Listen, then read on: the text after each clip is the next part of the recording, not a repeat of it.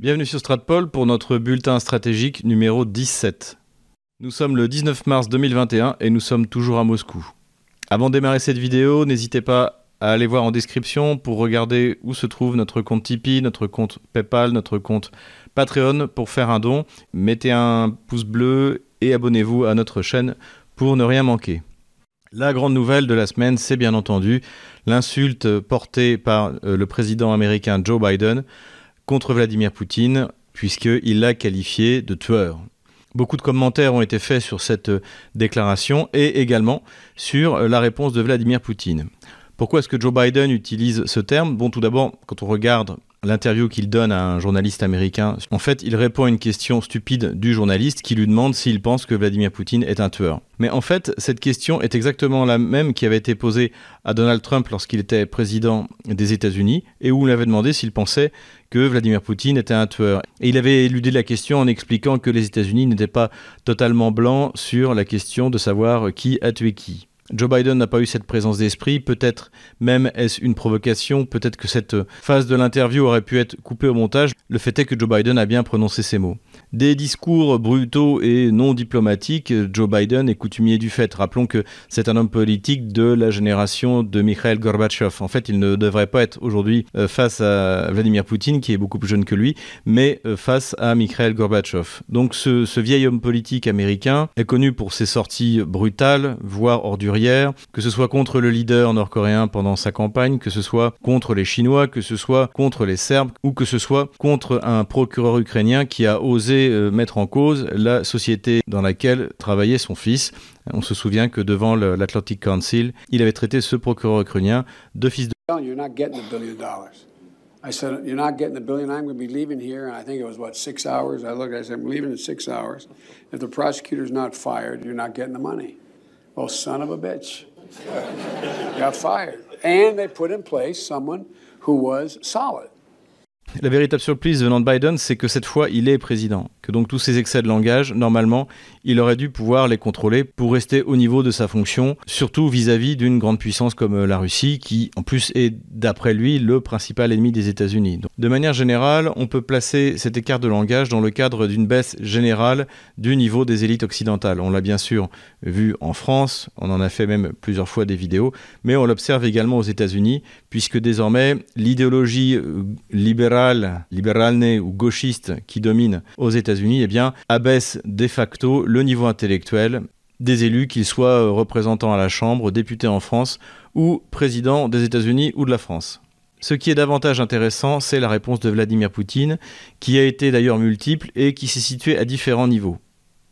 La première chose qu'il a faite, c'est de souhaiter à Joe Biden une bonne santé sous-entendant que ces mots ont été prononcés par un Joe Biden diminué, puisque tout le monde est bien au courant que euh, Joe Biden a de plus en plus de problèmes pour se souvenir du nom du secrétaire d'État à la Défense qu'il a lui-même choisi, et la campagne présidentielle américaine est émaillée de ces petites vidéos où on voit que Joe Biden n'a peut-être plus toute sa tête. Une autre réponse de Vladimir Poutine a été de faire allusion à l'histoire américaine, une histoire qui n'est pas si ancienne, qui est passé par le génocide des Amérindiens, qui est passé par l'esclavage des Noirs américains, et qui n'est donc pas euh, cette euh, Shining Democracy que Morgan Freeman nous vantait dans un clip absurde qui avait été publié au moment justement où, après l'élection de Donald Trump, on accusait la Russie de s'être immiscée dans les élections américaines.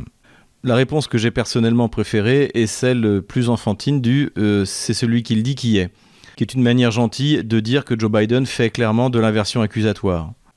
Quand on regarde la carrière de Joe Biden et ses interventions dans le cadre des relations internationales, on s'aperçoit que, comme tout bon démocrate américain, c'est un belliciste. Et oui, la gauche américaine a de ça en commun avec la gauche française, c'est qu'elle veut faire la guerre à l'ensemble de la planète. Joe Biden porte une part des responsabilités des morts en Yougoslavie, en Irak, et plus récemment en Syrie, en Libye, et évidemment en Ukraine, où l'administration dont il était le vice-président a non seulement laissé opérer les massacres de Maïdan, d'Odessa, mais a même encouragé la guerre civile contre le Donbass, et bien sûr porte sur la conscience la destruction du Boeing MH17 par l'armée ukrainienne, parce qu'il est évidemment difficile de croire que Kiev aurait pris une telle décision sans avoir reçu un feu vert de personnes suffisamment haut placées dans l'administration américaine. Joe Biden, par cette réponse, par également le fait qu'il a dit que Vladimir Poutine n'avait pas d'âme, a donné de lui-même une image déplorable qui est un mélange d'agressivité et de difficultés cognitives. Vladimir Poutine, au contraire, s'est montré souriant, voire euh, goguenard, et a même proposé un rendez-vous euh, téléphonique avec Joe Biden qui soit diffusé publiquement. Une manière de s'attirer la sympathie de la jeunesse russe qui est très friande de ce genre de défi. Joe Biden, comme d'habitude, a promis des sanctions. D'ailleurs, de nouvelles sanctions ont été imposées par les États-Unis à la Russie pas plus tard qu'hier. Ces sanctions interdisent à des sociétés américaines euh, d'exporter ou d'importer des produits militaires euh, avec la Russie. On a donc du mal à comprendre de quoi euh, il parle, puisque, comme je l'ai déjà expliqué dans plusieurs de mes vidéos, la règle interne du ministère de la Défense russe, c'est que tous les sous-ensembles doivent être potentiellement produits en Russie, et que suite aux sanctions de 2014, eh bien, cela, s'applique déjà. Quant aux importations de produits militaires de la part de la Russie, les Américains continuent toujours à acheter des moteurs de fusée RD 180 et 181 et à importer du titane russe. Et il est évident que si les États-Unis se retrouvent dans la même situation qu'en Afghanistan où il faut utiliser des hélicoptères russes ou du matériel d'origine soviétique, eh bien ils feront appel aux fournisseurs russes. Donc une fois de plus, beaucoup de bruit pour rien. Bloomberg reparle de nouveau de possibles sanctions contre les bons du Trésor russes, mais comme nous l'avons déjà expliqué à plusieurs reprises et depuis plusieurs années, cela handicapera davantage les fonds d'investissement américains plutôt que les Russes qui finiront de toute manière par vendre leurs bons qui sont parmi les plus rentables du marché. Ces derniers jours, Vladimir Poutine n'a pas fait que des déclarations pour répondre à l'insulte de Joe Biden. Il a aussi pris la parole devant le stade de Loujniki à l'occasion du 7e anniversaire de la réunification de la Crimée et de Sébastopol à la Russie. On connaissait un Vladimir Poutine assez timide, pas très à l'aise dans les grands discours et les grandes déclarations vis-à-vis d'une foule importante. Et eh bien là, on a eu un spectacle tout à fait différent où Vladimir Poutine, pendant une dizaine de minutes, a parlé de la Russie, a parlé de l'importance de la signification de la Crimée dans l'histoire russe. Ce qui est intéressant aussi, c'est qu'il n'a pas seulement parlé que de la Crimée, il a bien précisé que la région de Kherson, qui aujourd'hui est encore en Ukraine, donc qui est au, nord de la Crimée, qui jouxte la Crimée, eh bien était aussi un territoire fondamental dans l'histoire de la Rousse de Kiev. Il a de nouveau parlé, comme il l'avait déjà fait à plusieurs reprises, ceux qui suivent Stratpol depuis quelque temps le savent, du rôle des bolcheviks dans la création de républiques ex nihilo, et dans lesquels ont été intégrés des morceaux de ce qui devrait être aujourd'hui la Fédération de Russie. Il s'agit bien évidemment de la, Biélorussie, mais aussi de l'Ukraine, puisque, rappelons-le, c'est Lénine et Staline qui ont créé cette entité et qui ont forcé les gens à parler le patois ukrainien à la place du russe. Je vous renvoie à la série de toutes les vidéos que j'ai pu faire sur cette question, mais surtout à celle qui pose la question de savoir si Staline est un nationaliste ou non. Et pour conclure sur ce sujet, Vladimir Poutine a dit que très bien, la Russie acceptait que ces nouveaux États euh, existent, euh, qu'ils soient le produit à la fois du bolchevisme et de l'effondrement de l'URSS, mais que jamais la Russie ne laisserait ces territoires devenir des bases qui menaceraient la Russie. Donc au moment où Kiev essaie de faire une montée en puissance pour euh, appuyer sa position dans la relation internationale et essayer de faire annuler les accords de Minsk, je pense que là, Vladimir Poutine a envoyé un message très clair qui explique que ni la Biélorussie, ni l'Ukraine ne sont des territoires où une base de l'OTAN ou de n'importe quelle puissance hostile sera autorisée à exister. Et cela sous-entend clairement que Kiev ferait mieux de renoncer à son offensive dans le Donbass.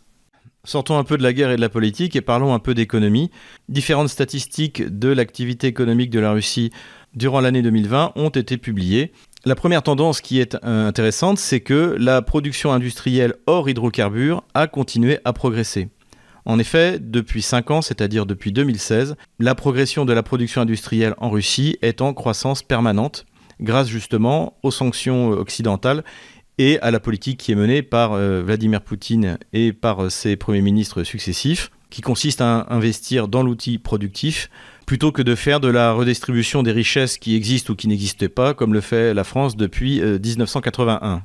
Cette politique donne des résultats et n'a d'ailleurs pas empêché la Russie, comme nous l'avons également dit plusieurs fois, de mettre ses noisettes de côté et de pouvoir faire de manière contre-cyclique ou à l'occasion d'une catastrophe économique comme le Covid-19, eh bien de pouvoir distribuer de l'argent aux ménages, aux personnes âgées, de proposer des crédits d'impôt pour euh, les entreprises. Donc une relance de l'économie par la production depuis 2016, qui donne d'excellents résultats et qui fait que l'économie russe s'assainit de plus en plus.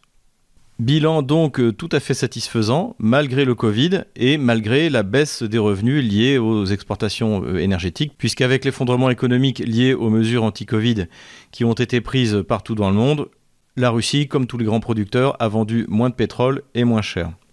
Voilà pour ce bulletin numéro 17. Avant de vous quitter, je euh, préviens ceux qui le souhaitent que le 23 mars prochain, c'est-à-dire euh, mardi, je donnerai la deuxième partie de ma conférence sur les relations diplomatiques entre la France et la Russie. La première conférence portait sur la période qui allait d'Anne de Kiev au traité de Vienne en 1815 et la deuxième portera du traité de Vienne à 1939. Donc voilà, je ferai suivre le lien sur Twitter et sur notre chaîne Telegram. C'est gratuit, mais en revanche, je crois que le nombre de places est limité. Voilà. Mais sinon, la, conférence sera enregistrée et vous pourrez la voir. Comme d'ailleurs la, première conférence, je la mettrai en, lien euh, en description de cette vidéo.